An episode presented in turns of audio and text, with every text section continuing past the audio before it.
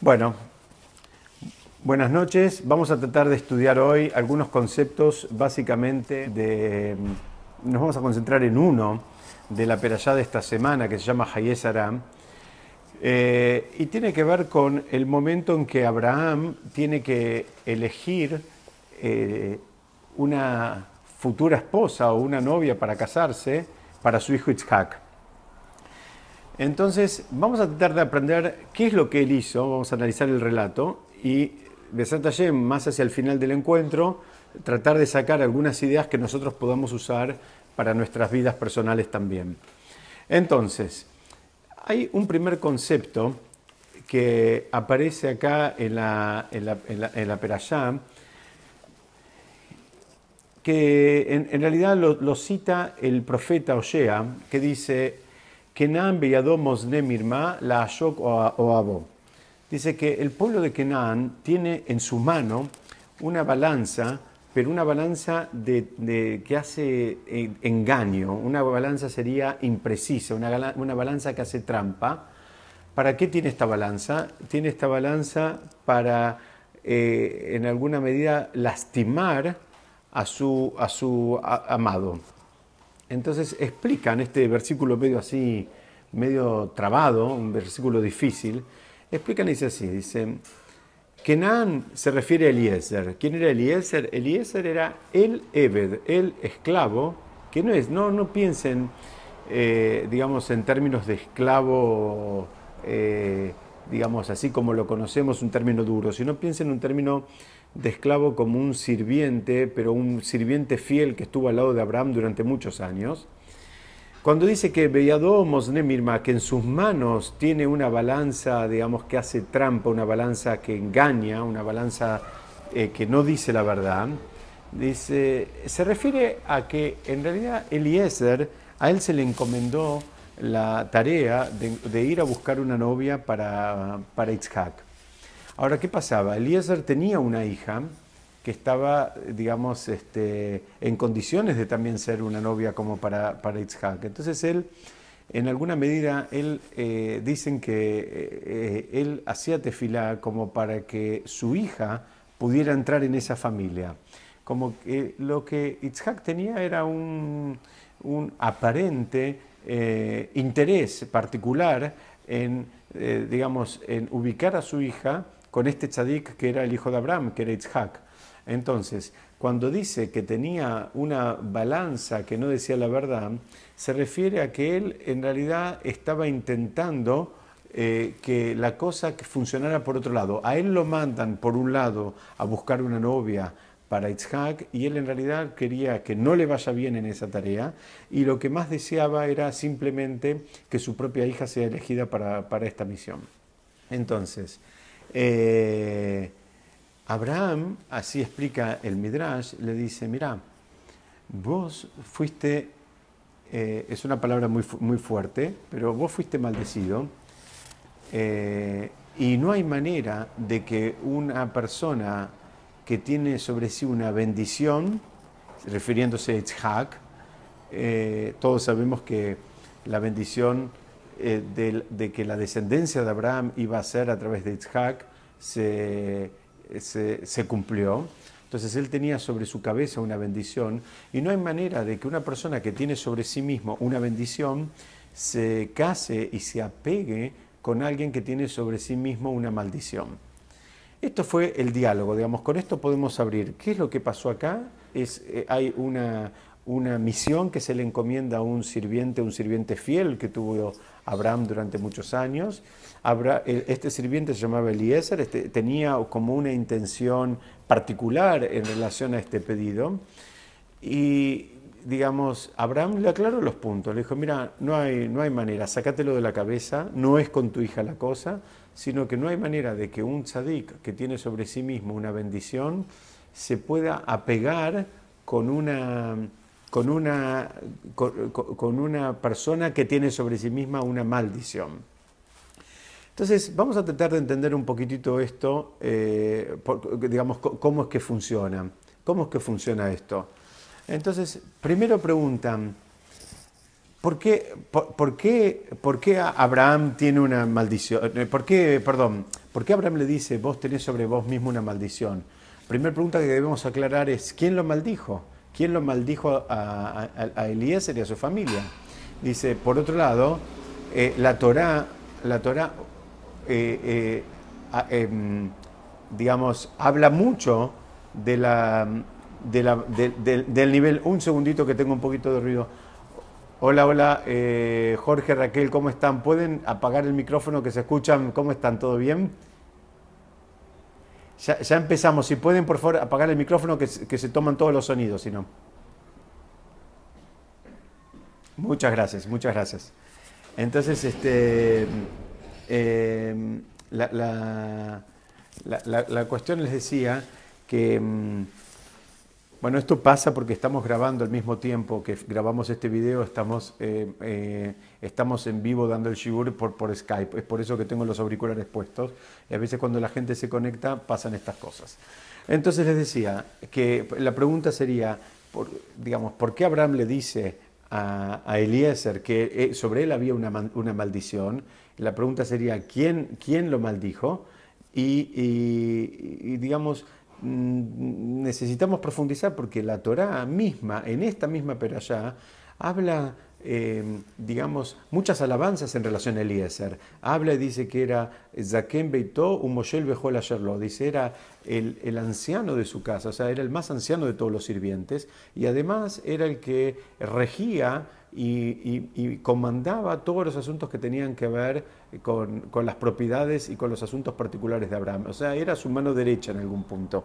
Entonces, ¿cómo es que pasamos de, por un lado, que la Torah misma lo alabe y, y diga que él era una persona, este, eh, eh, digamos, el, más anciano, el más venerado de, todo, de todo el, séquito de sirvientes que tenía Abraham, a que Abraham mismo le diga que era eh, una persona sobre la cual recayó una maldición. Y todavía no aclaramos quién lo maldijo. Entonces, para entender quién lo maldijo, tenemos que entender de dónde venía Eliezer. Eliezer venía del pueblo de Kenan, los kenaanitas. Entonces, el, el pueblo de Kenan eran descendientes de Noah. ¿Y, qué pasó? Hubo un episodio en la Perashá Breshit donde los hijos de Noah eh, tuvieron un comportamiento no, no, no, correcto para con su padre. Hay distintas versiones de qué es lo que hicieron. Eh, eh, digamos, hay quienes dicen que descubrieron su desnudez, hay quienes explican que todavía fueron un poquito más allá, en un acto muy perverso. La cuestión es que cuando Noah se dio cuenta, Noah lo maldijo, lo maldijo a su propio hijo entonces la, maldición que recaía sobre, sobre el pueblo de Kenan es una maldición que viene de la época de Noah, no muy distante a la época de Abraham. Sabemos que Abraham y Noah fueron contemporáneos durante 50 años, es decir, los primeros 50 años de la vida de Abraham coincidieron con los últimos 50 años de la vida de Noah. Entonces, em, esta maldición, maldición perdón, eh, eh, eh, consistía básicamente en que el pueblo de Kenan, o los descendientes de Kenan, para ser más preciso, iban a ser esclavos. Esa fue la maldición que, que, Noah le dio a, a, Kenan y a sus descendientes, que ellos iban a ser esclavos. Entonces, eh, ahora entendemos por qué Abraham le dijo, vos sos una persona sobre la cual recae una maldición, o sea, vos entraste dentro de, las eh, generales de la ley que, le caían sobre, sobre, sobre, los descendientes de, de Noah. Eh, y bueno, digamos, tu, maldición tiene que ver con que vos vas a ser esclavo. Entonces, acá hay, hace falta plantear un, primer concepto de que, qué es lo que significa el matrimonio en términos de la Torá. Porque eh, Normalmente en el mundo occidental, en el mundo que no vive de acuerdo a los valores eh, eternos, a los, a los valores que están más allá de la moda, que son los valores de la Torá, la gente cuando tiene que elegir una, persona para casarse, eh, bueno, ¿qué elige? Si es linda, si es fea, mejor dicho, se fija si es linda, nadie va a elegir a alguien porque sea fea, se fija si es linda, eh, en muchos casos se fija si tiene plata, eh, hay veces, eh, en muchos otros casos se fija si tiene plata, y en muchos otros casos se fija si tiene plata, y además si es linda. Y en general la, eh, la, cuestión va por estos dos carriles. Digamos, esos son lamentablemente los dos grandes valores que digamos, se, se, examinan en el momento de, elegir una, una, pareja. Ahora, ¿qué pasa? Abraham nos empieza, y esta peralla nos empieza a enseñar algunas cositas de cómo funciona este mecanismo. ¿Por qué? Porque en la peralla de Breishit, la Torah dice que el hombre se debe bedabek beisto, se debe apegar a su mujer. Y por supuesto la mujer también se debe apegar al hombre. ¿Qué significa? ¿Cómo es que una persona se apega a otra? ¿Cómo funciona esto? Por supuesto no se refiere a un apego físico, o no solo un apego físico. Por supuesto tiene que haber un apego físico y además tiene que haber una convivencia física. De acuerdo a la Torah no existe que una persona se case y uno viva en Alaska y el otro viva eh, en, África, sino que, tiene que haber una cercanía física. Pero el apego que se refiere es el apego de las Neyamot, básicamente. Eh, ¿A qué nos referimos? Explican este concepto así. Esto se entiende en un primer plano en general para, para, todo a Israel y en un segundo plano para, un, para una pareja en particular. ¿Cómo funciona esto? Dice que en realidad todo a Israel somos parte de una misma Neyamá, es decir, que a nivel de, Ay, se cortó la comunicación.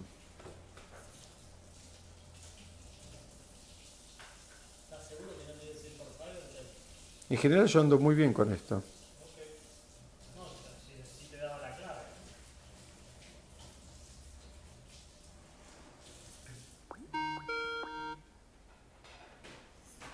Hola, hola. Hola, hola, hola, ¿si me escuchan? Se cortó la comunicación. Vamos a retomar un segundito más que se están conectando.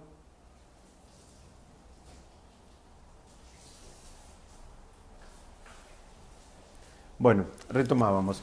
Les decía que hay una, hay una explicación de cuál es, eh, digamos, eh, eh, cómo funciona el sistema de las almas.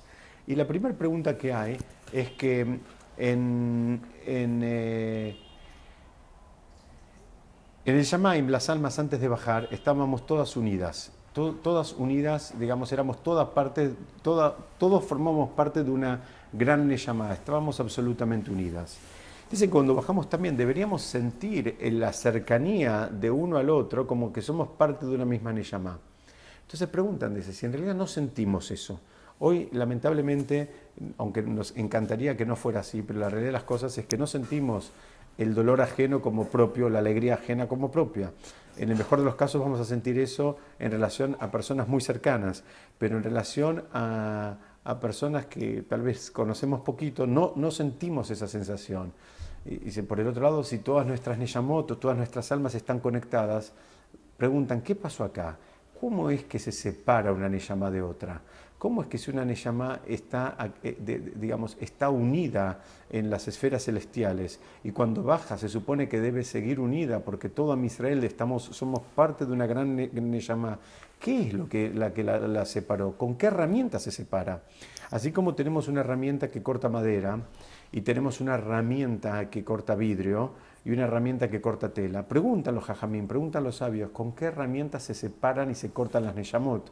¿Cómo haces para separar a las Neyamot? Si teóricamente es algo que Hashem las creó unidas, pero en realidad en la práctica vemos que no estamos unidos todos con todos, con todos sino en el mejor de los casos unos pocos con unos pocos. No, no nos sentimos todos parte de una misma Neyamá y como dije hace un ratito, no, no compartimos y sentimos la alegría de uno como propia y la, y la tristeza del otro también como propia. Entonces explican que en realidad esto funciona lamentablemente hay una herramienta que separa las Neyamot y esa herramienta es el egoísmo. Cuando las personas actúan con egoísmo, se desvinculan de las otras. La manera de desvincular Neyamot es haciendo, activando el egoísmo. Cuando el egoísmo se activa, las Neyamot se separan. Cuando lo contrario al egoísmo, que lo vamos a usar la palabra en castellano, el altruismo, se activa, las Neyamot se unen, se juntan. Entonces, ahora entendimos a nivel general cómo es que funciona las Neyamot cuando se unen, cuando nos sentimos cercanos y cuando nos sentimos alejados.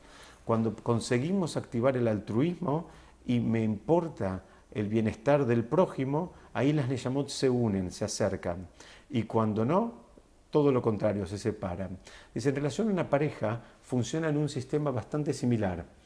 eh, ¿a qué me refiero con esto? Funciona, una pareja necesita eh, sentir ese nivel de apego, necesita poder apegarse, necesita poder funcionar de una manera que cada uno complemente al otro y lograr así que entre los dos cumplan la misión que vinieron a cumplir este mundo. O sea, no es un tema menor, hace falta una compatibilidad eh, que solo se logra si, estamos dentro de un ecosistema yehudí. Eh, lamentablemente en nuestra generación tenemos a mucha gente que se sale del sistema supuestamente buscando la felicidad y, eh, en, realidad no es por afuera del sistema donde vamos a encontrar la felicidad. Exactamente, marido y mujer no pueden estar lejos físicamente y hace falta una, compatibilidad, digamos, espiritual. Digamos, de acuerdo al judaísmo, no, es, no alcanza solamente con una compatibilidad de, carácter y una compatibilidad emocional y una compatibilidad física, sino buscamos básicamente una compatibilidad espiritual. Digamos, la persona que viene a este mundo, viene a este mundo con una misión espiritual, además, digamos, de, todas las demás cosas que quiere hacer y que le interesa hacer. Entonces, para realizar esos desafíos que, para los cuales vino a este mundo, necesita un, partner, necesita un socio que lo ayude en ese camino espiritual. Entonces, ahora eh, estamos entendiendo la, primera respuesta de Abraham. Abraham le dijo, mira, Acá hay una incompatibilidad espiritual. Esto no funciona, no va a funcionar, somos, distintos. Este es el primer gran aprendizaje que quiso, que quiso transmitirnos Abraham. Vamos a avanzar un poquitito, así seguimos entendiendo cómo funciona todo esto. Dice, mm, eh, en, la Torá, si después tienen chance de hacer una lectura eh, de la secuencia, en un momento habla, como dije hace un ratito, habla de Eliezer como un como un, este, digamos, este, anciano fiel, sirviente de Abraham, y por el otro lado cambia y lo llama, directamente lo empieza a llamar el sirviente. Dice, Bayomer el Ebed, habla, digamos, cambió habitual, eh, diametralmente el lenguaje. En un momento se refiere como el Saken Beitó, que quiere decir el anciano de la casa, y después se refiere a él como el esclavo. Entonces, eh, eh, empezamos a entender por qué, digamos, Abraham le hizo esta, esta distinción y lo, marcó, porque, eh, como, como, dije recién, acá hay eh, una incompatibilidad espiritual, que es el primer, el primer gran título que Abraham nos quiere enseñar en esta peralla. Ahora, ¿qué pasa? Tenemos una Gemara en el Tratado Pesajim que nos, nos trae un dilema, nos trae un problema en relación a esto. Porque la Gemara del Tratado de Pesajim dice así, Viteja Bagra, Shechrora Badeja Betela. Dice, si tienes una hija que ya, digamos, está en edad de casarse, si creció, hace una cosa, dice, libera a tu esclavo y dáselo a ella como marido. O sea, como que la cases a tu hija con, el, con este esclavo que vos mismo acabas de liberar. Entonces, acabamos de explicar, digamos, en los últimos minutos cómo funciona esto de que, de que de si se apega o no se apega. O sea, hay cosas que explicamos con qué material se, separan las Neyamot y entendemos, obviamente, con qué material se, pegan las Neyamot. Las, las Neyamot se pegan cuando hay compatibilidad de objetivo espiritual. Esa es la manera de que dos Neyamot se, peguen. Entonces, si, si, si, la Gemara dice que si tenés una hija, liberes un esclavo y la cases, y se olvidó de todos estos conceptos que estamos hablando nosotros.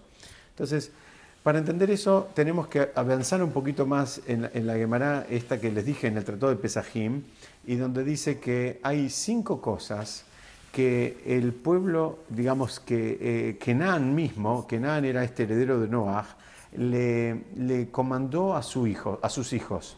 Le dijo, miren, o sea, como que con esos cinco conceptos él educó a su familia. ¿Y cuáles son los cinco conceptos? Dice así,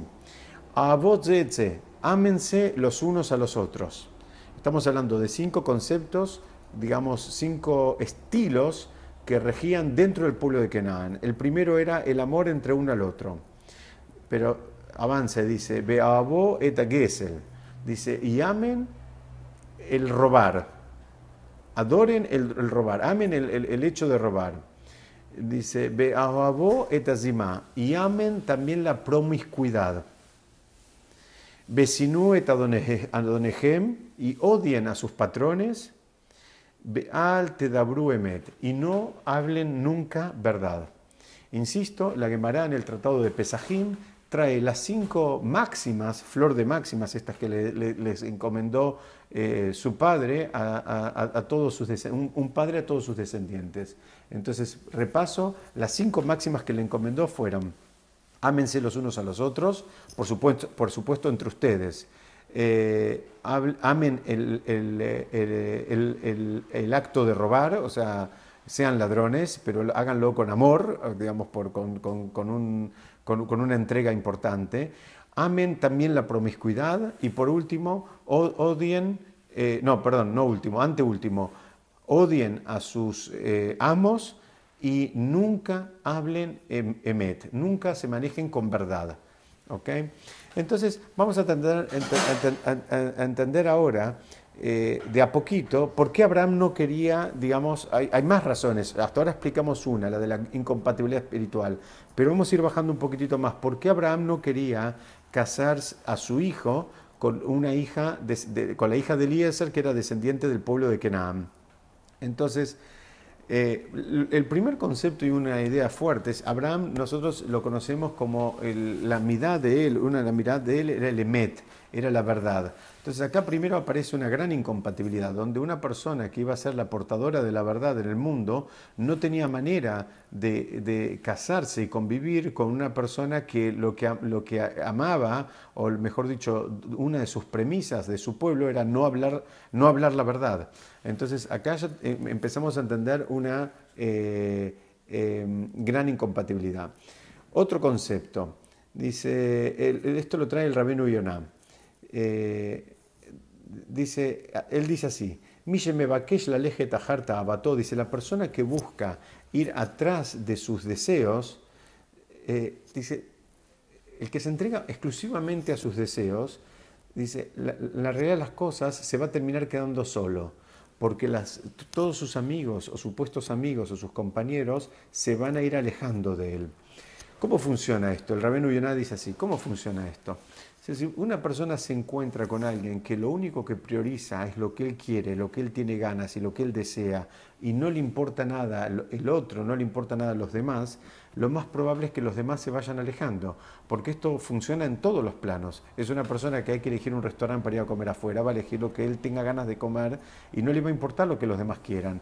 Y va a tener que elegir un horario y va a elegir al que le quede cómodo y no le va a importar el horario de los demás, y etcétera, etcétera, etcétera. O sea, es una persona que no es muy agradable estar con ella. Es decir, nadie quiere estar al lado de una persona que lo único que, prioriza y valora son sus propios deseos.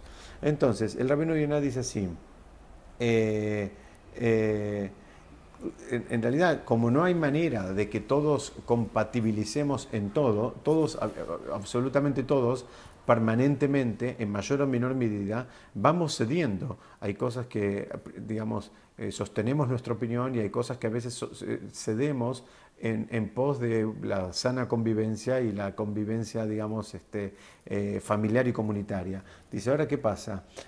si la persona se maneja de acuerdo a estos, a estos valores, eh, digamos, estos valores me refiero a que, a que, a que no, no, no, interactúa, digamos, eh, buscando el punto medio, sino que siempre hace establecer y prevalecer su, su, opinión, los compañeros se le van a alejar, se le van a alejar. Entonces no hay, no hay, no hay manera de que esto, digamos, de que él tenga amigos. Y por el otro lado, dentro de las premisas, eh, que le dio Kenan a sus descendientes, le dijo, ámense los unos a los otros. Entonces, hay que tratar de entender cómo funciona esto. Si una persona va atrás de sus deseos, por un lado, no hay manera de que tenga amor por el otro, porque muchas veces puede pasar que mi, deseo está en conflicto con el deseo del otro. Entonces, si mi deseo está en conflicto con el deseo del otro, ¿cómo funciona el amor acá? Que él, mismo le pide que los unos a los otros, como que entre ellos mismos,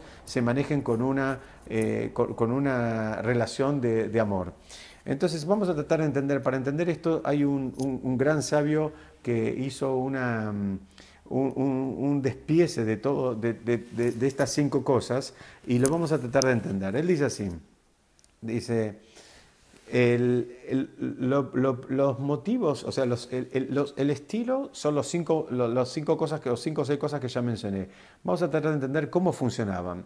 Dice así, em, el deseo, lo primero que él dice, que vayan atrás del deseo, dice, el primer deseo es la promiscuidad. Ese es el deseo más fuerte de todas las personas. Es un, deseo por las relaciones promiscuas.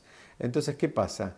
Eh, eh, eso es lo que, eh, digamos, arrastra hacia el punto opuesto de la Torah. O sea, por un, digamos, eso es lo que saca de la Kedushá y arrastras el punto exactamente opuesto de la, de la Torah. Ahora, ¿qué pasa? Para mantener esas relaciones de promiscuidad hace falta dinero, porque hay que pagarlas esas relaciones. Entonces, em, eh, el, esclavo, ¿de dónde, ¿de dónde tiene el dinero? Preguntan, ¿de dónde saca el dinero el esclavo? Entonces, dice, bueno, dice, eh, si hay un concepto que todo lo que adquiere un esclavo lo adquiere para su amo, o sea, el esclavo no adquiere nada, el esclavo no es dueño de nada, no es dueño ni siquiera ni de su tiempo. Perdón, fíjense que hay, alguien que tiene el micrófono abierto, por favor, que se toman todas las eh, conversaciones. Por favor, el micrófono, el que lo tenga abierto, si lo puede cerrar, por favor.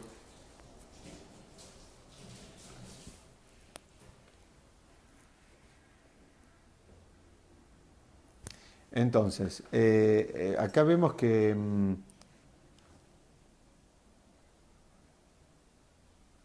bueno, bueno, no importa, vamos a seguir, vamos a seguir. Hola, hola. Bueno, entonces vamos a seguir. Entonces decimos que eh, este concepto de que lo que adquiere un, esclavo no lo adquiere para él, lo, adquiere para, eh, para, el amo. Entonces no hay manera de que el esclavo tenga dinero para sostener sus relaciones promiscuas que quiere mantener. Entonces ahí sigue el siguiente paso, que es que tiene que haber robo. Él tiene que robar para mantener esto.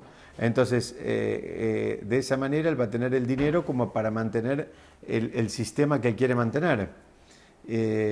Ahora, si entre ellos va a haber odio, si entre los distintos miembros de este, llamémosle clan, que era este pueblo que se llamaba Kenan, si entre ellos va a haber odio, entonces ¿qué va a pasar? Se van a delatar los unos a los otros.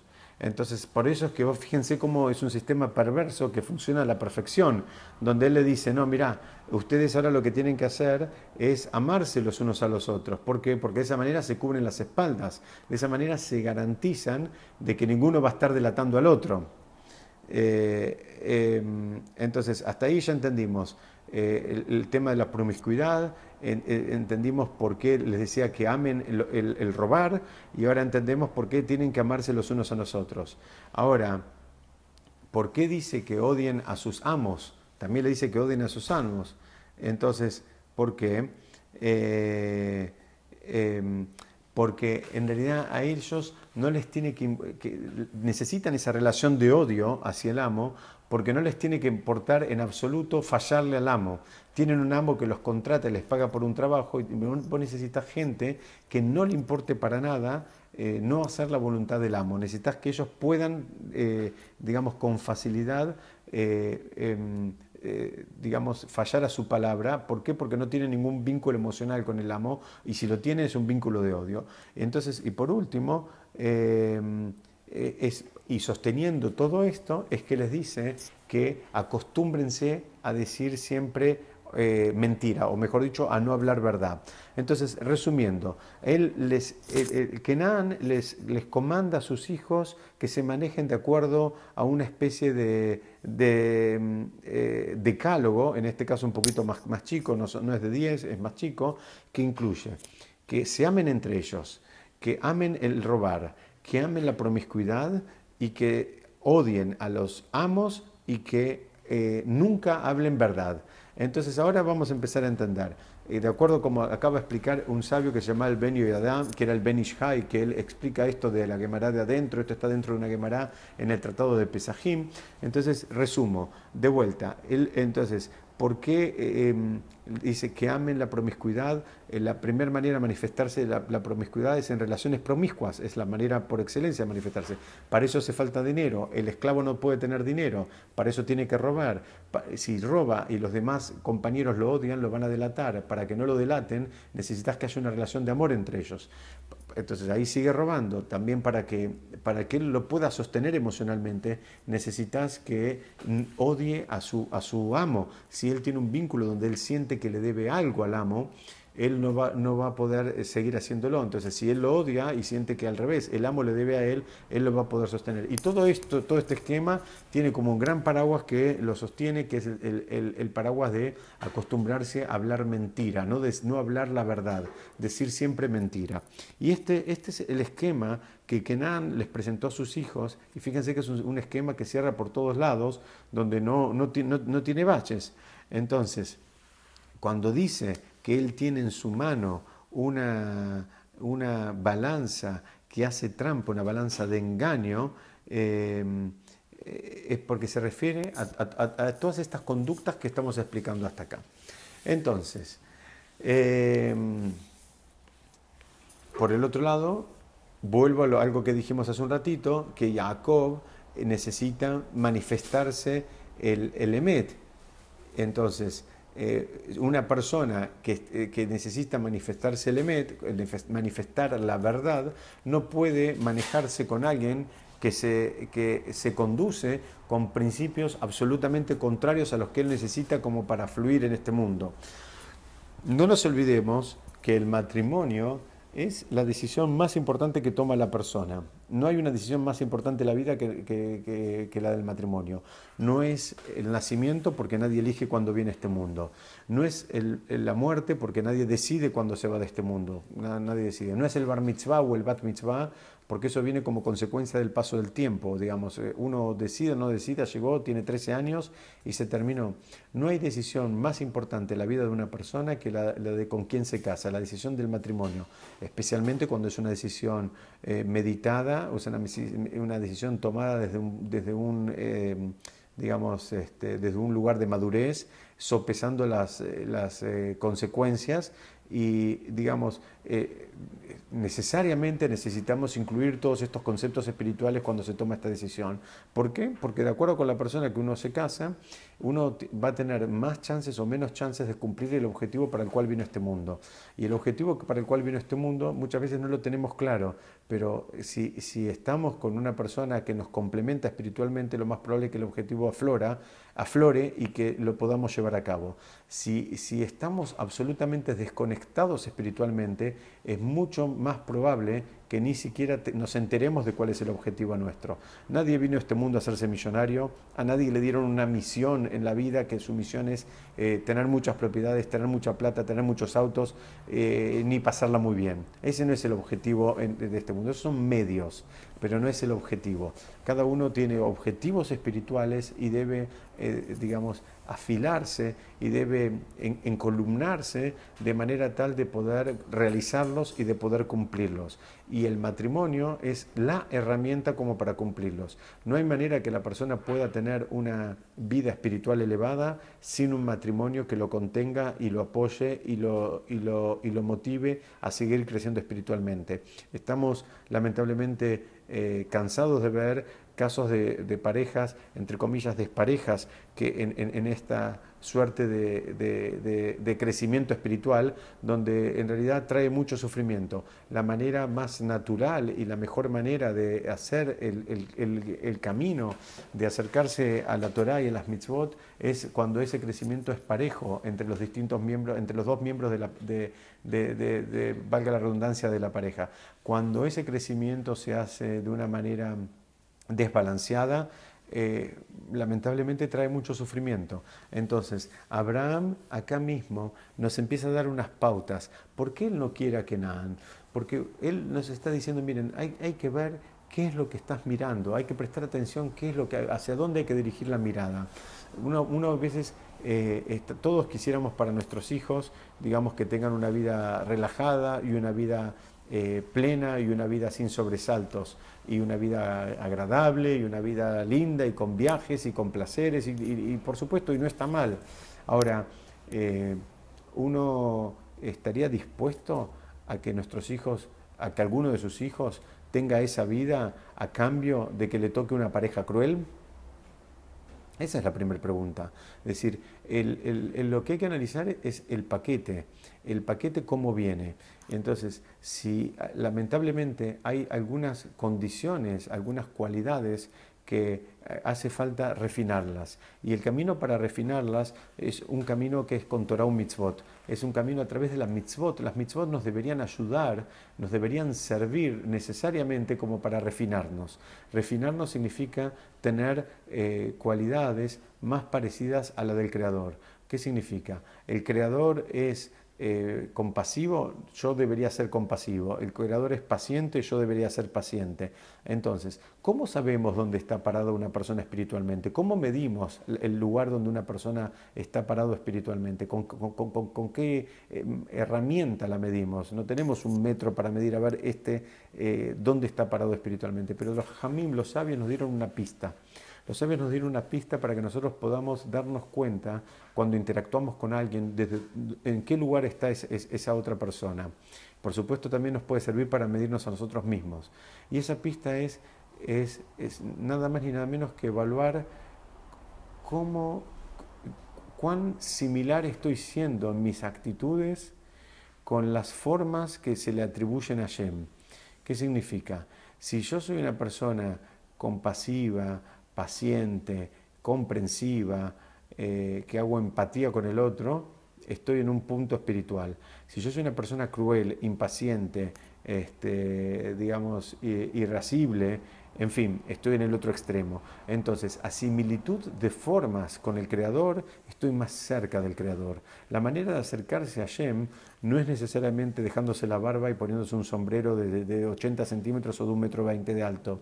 La manera de, acercarse a Shem, la manera de demostrar un crecimiento real espiritualmente hablando, es copiando sus formas de proceder, copiando, copiando sus actitudes. Lamentablemente estamos todos también este, curados de espanto de ver eh, en muchos casos eh, gente que supuestamente debería tener una actitud eh, espiritual y vemos que terminan reaccionando con mucha crueldad. digo lamentablemente porque no es, no es este, garantía usted, si, nosotros, el, el, el siempre dice, nunca le creas a nadie, y menos a uno que usa barba y sombrero. Dice, el, disfraz de judío, el disfraz de religioso vale menos de 300 dólares. Un traje vale promedio 100 dólares, un sombrero vale 150, 200 dólares y la barba es gratis. Entonces dice, nunca, nunca le creas, nunca te manejes por lo que vos ves. Vos lo que tenés que terminar fijándote es cuán similar es en su, en, su, eh, en, su, forma de manejarse en el mundo, en su forma de interactuar con los congéneres, cuán similar es con, con las cualidades que le describen a Shem. Entonces, para eso tenemos que estudiar cuáles son las cualidades de Hashem, pero en grandes, en, grandes, en grandes rasgos son las que mencioné antes. Entonces, si vos ves una persona que tiene, le decía, una barba de un metro treinta y un sombrero de un metro veinte, pero actúa de una manera cruel, bueno, sabelo que esa persona todavía no despegó, esa persona espiritualmente todavía no arrancó. Puede ser que se sienta muy religioso y puede ser que cumpla muchos rituales, pero espiritualmente no despegó, no creció, no empezó su camino. Y acá es lo que Abraham está fijándose y es lo que por el motivo que él le contesta a Eliezer, le dice, mira Eliezer, no hay manera de que tu hija se case con mi hijo. ¿Por qué? Porque hay una incompatibilidad espiritual. Y así como hay una ecología que sostiene la naturaleza, hay también una ecología espiritual. Entonces nosotros debemos entender cuáles son las leyes de ese sistema y, conectarnos con ese sistema respetando esas leyes. Entonces, la peralla de esta semana eh, nos, regala todavía una, una, em, una, una, pista más en relación a, la maldición que recibió eh, Eliezer, que es eh, o mejor, no, él directamente, sino, sino él como parte de un pueblo, que eh, la, maldición era ser esclavo. Y muchos preguntan, ¿por qué ser esclavo? ¿Cuál es la maldición de ser esclavo? Dice, porque el, esclavo en general era un ser despreciable, era un ser eh, en una sociedad donde la esclavitud existía, era algo que se compraba y se vendía, o sea, no tenía ningún valor en términos humanos, era algo que estaba, digamos, eh, más cerca del nivel de animal que del nivel humano. no, no, nos cuesta a nosotros, Baruch Hashem, nosotros eh, vivimos en una generación donde no, vimos con nuestros ojos la esclavitud, pero en el momento donde existía la esclavitud, donde se compraban y vendían esclavos, el esclavo estaba apenas un poquitito más arriba del, reino animal. Entonces dice, eh, eh, em, digamos, y, esto nos va a ayudar a entender por qué, eh, insisto, ya eh, dimos una explicación de por qué Kenan les dice a sus hijos que se amen los unos a los otros. Dimos una explicación, es que uno, para poder cubrirse unos a los otros y que no se delaten entre sí. Pero hay otra explicación, eh, es que dicen que la persona que cuando está, cuando está siendo tan despreciada por el contexto, su autoestima queda muy baja. Entonces, la única manera el único refugio que tiene es refugiarse en sus pares. Lo que le estaba diciendo que nada, les estaba dando una clase de psicología avanzada, les estaba dando y diciendo, mira, en el afuera no van a encontrar ningún tipo de reconocimiento ni ningún tipo de contención. Entonces esa contención que él ya entendía, ya entendía que era hiper necesaria como para poder seguir en la vida y, digamos, y, sostener una vida, él le dijo, bueno, ahora entre ustedes ámense. ¿Por qué? Porque los de afuera los odian todos, los desprecian, no quieren tener ningún contacto. No es atractivo, digamos, eh, tener un amigo esclavo, no es atractivo tener vínculo con un esclavo. En general el esclavo, eh, digamos, no, no tenía ni siquiera... Eh, es algo muy interesante, no tenía dominio sobre su tiempo. En términos alágicos, ahí inclusive estaba la figura del, del Ebed Ibrim, estaba, eh, que dicen que estaba obligado a cumplir las mitzvot igual, igual que las mujeres. ¿Por qué igual que las mujeres? Porque las mujeres están peturot, están liberadas, están exentuadas de muchas mitzvot que tienen que ver con el manejo del tiempo. ¿Por qué? Porque, bueno, se entiende que a veces si la mujer está atendiendo eh, en, una etapa importante de su vida, está atendiendo a los chicos y, ahí, digamos, ella no maneja los horarios, porque los horarios los manejan los chicos, hay un bebé llorando, hay que atender al chico. Entonces la mujer está liberada de las mitzvot que tienen un tiempo fijo, porque ella no maneja el tiempo, sino que sus hijos le manejan el tiempo a ella. Dice, el esclavo tenía las mismas mitzvot sobre sí mismo que las que tenía la mujer. ¿Por qué? Porque él no era el dueño del tiempo, que es algo que Abraham también nos viene a enseñar acá. Abraham nos viene a enseñar, dice, entendé Dice, nosotros somos un pueblo que vamos hacia el tiempo, nosotros nos manejamos con el tiempo, nosotros no, no, no puede ser que el tiempo nos sorprenda, nosotros vamos hacia el Shabbat, entonces nos vamos preparando. El, el, Shabbat puede ser una fuente de, de, disfrute o una fuente de sufrimiento. Si la persona se preparó con todo lo que hace falta, tanto en términos materiales, me refiero a preparar la comida, etcétera, etcétera, como en términos espirituales, el Shabbat va a ser una, una, una, un goce y un, y un, deleite. Y si la persona no se preparó y el Shabbat le llegó a él eh, como algo, digamos, este, repentino, lo más probable es que lo sufra. Y así es lo mismo, el Yehudi vive con el calendario, el Yehudi va hacia el tiempo. ¿Por qué? Porque él se organiza con el tiempo, cuándo son determinadas fechas, cuándo me toca viajar, si quiero viajar me fijo cuándo cae eh, Shavuot, cuándo cae Rosh Hashanah, cuándo cae Kippur, y en función de eso organizo mi vida. Eh, digamos, no es que el, nosotros, em, digamos, manejamos nuestro tiempo, en función a los tiempos a los, a los, cuales vamos. Parece un trabalenguas, pero el manejo del tiempo es en el calendario, en, la vida judía es algo sumamente importante. Estamos eh, permanentemente pendientes del, tiempo. ¿Cuál es el tiempo del rezo? Si se fue el tiempo del rezo, cuál es el tiempo que, digamos, de prender las velas, cuándo empezó Shabbat, cuándo terminó Shabbat. Estamos absolutamente en conexión con el tiempo. Y el Ebed, eh, en contraposición, el esclavo no tiene dominio sobre el tiempo y al tiempo no le cambia nada a él. ¿Por qué? Porque él, digamos, pase el tiempo o no pase el tiempo, su condición de esclavo sigue siendo la misma. Entonces, estos serían algunos de los conceptos que yo quería compartir con ustedes hoy y que tiene que ver con qué es lo que Abraham miró y qué es lo que Abraham priorizó en el momento que tenía que casar a su hijo. Su hijo era Isaac, era el más, el más este, eh, dijimos la semana pasada, era el más tzadik de los tres patriarcas que tuvimos, el más elevado espiritualmente, fue el único que nunca salió de la tierra de Israel. Itzhak fue una persona, digamos, de la cual sabemos muy poco y de la cual su, conexión con Hashem fue, fue permanente. Y entonces Abraham le dice, dice a, a, Eliezer, que pase lo que pase, no, no vuelva a su pueblo natal. O sea, no, no, lo, deja, no lo deja volver, porque Eliezer le pregunta, bueno, ¿qué pasa si, si la chica no quiere volver? Si la chica no quiere, si, la, si, la persona que yo conozco para, este, para, para Itzhak, como para casarla, no quiere venir conmigo. Como que Eliezer le dice, bueno, ¿puedo llevarlo a Itzhak para allá? Le dice, no, de ninguna manera, de ninguna manera lo saques de este contexto. Entonces Abraham pone, marca los límites, le dice, no, no, mira, yo quiero que se case y quiero que se case en estas condiciones y de estas condiciones no me saques, no te muevas de acá.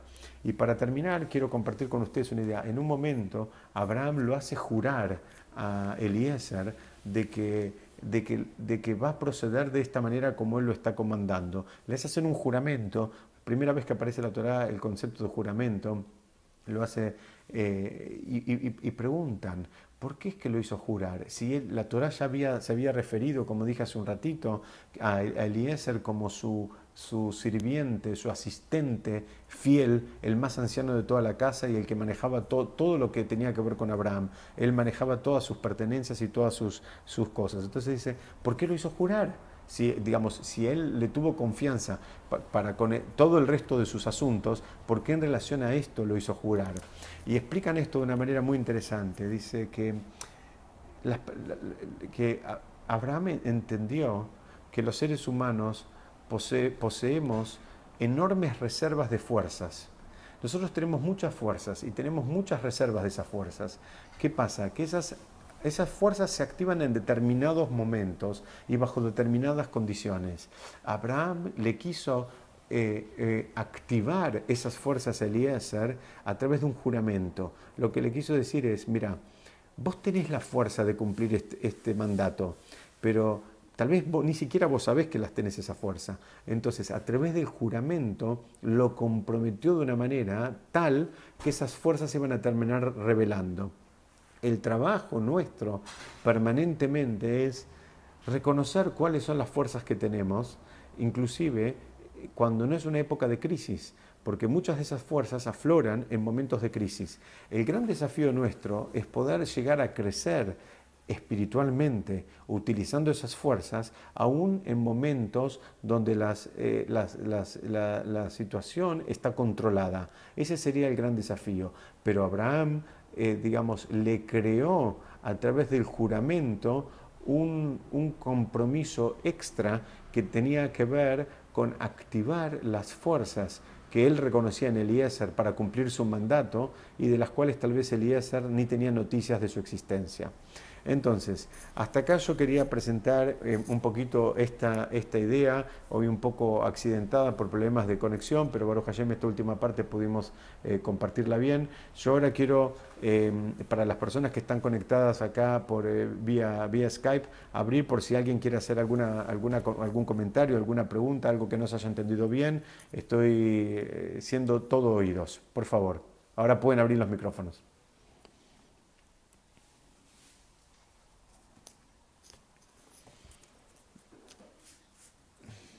Sí.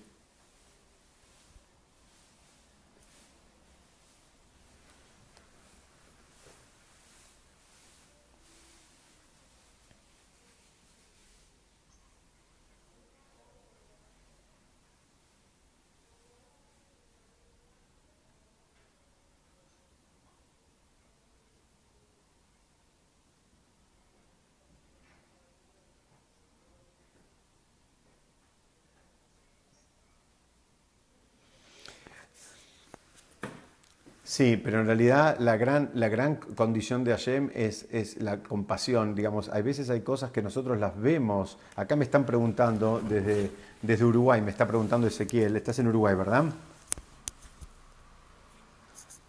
Voy a, voy a, voy a explicar la pregunta porque estamos, estamos este, grabando. Acá me están preguntando, me está preguntando Ezequiel desde Uruguay, que él, dice que hay veces que Hashem no, no, no, se presenta de una manera, digamos, aparentemente siempre compasiva, sino que hay veces eh, se presenta de una manera rigurosa, una manera estricta o, una manera, o de una manera que castiga. En realidad, eh, para contestar eso podemos decir dos cosas. Es que las condiciones de Hashem que tenemos que copiar son, son las primeras primero. Digamos, las que tenemos que copiar son las que tienen que ver más con la, con la compasión, con la paciencia, con el entendimiento, con la lentitud para la ira, con, eh, digamos, eh, con, el amor y, digamos, con, con, todas esas cualidades. Esa sería la, primera parte de la respuesta, sería que es conectarse está bien. Si queremos nos conectamos con esas cualidades de Hashem. Con respecto a la segunda parte de la, de, la respuesta, em, me, remito a lo que dicen los jajamim, es que muchas veces cosas que nosotros vemos como rigurosas, como, como digamos, este, estrictas por parte de Hashem, no son nada más que otro acto de Gesed que hace Hashem. No lo podemos ver en el momento, no lo entendemos, pero a veces el, ese supuesto rigor de Hashem no es, otra, eh, eh, no es otra cosa que más compasión por parte de Hashem. Eh, a veces hay que entrenar el ojo para poder ver la verdadera dimensión de lo que estamos viendo. A veces lo que vemos nos aparenta ser algo difícil, nos aparenta ser algo, digamos, este, que tiene un dejo de, rigurosidad, pero en realidad es, una y otra vez más Gesed para que la persona se termine despertando y la persona termine reaccionando. Digamos, esos son los caminos de Hashem. Pero digamos, si, si no nos queda cómodo esa parte, podemos conectarnos con la otra parte de Hashem, que son las, las reglas eh, generales con las cuales Hashem se maneja habitualmente para con, con el pueblo de Israel.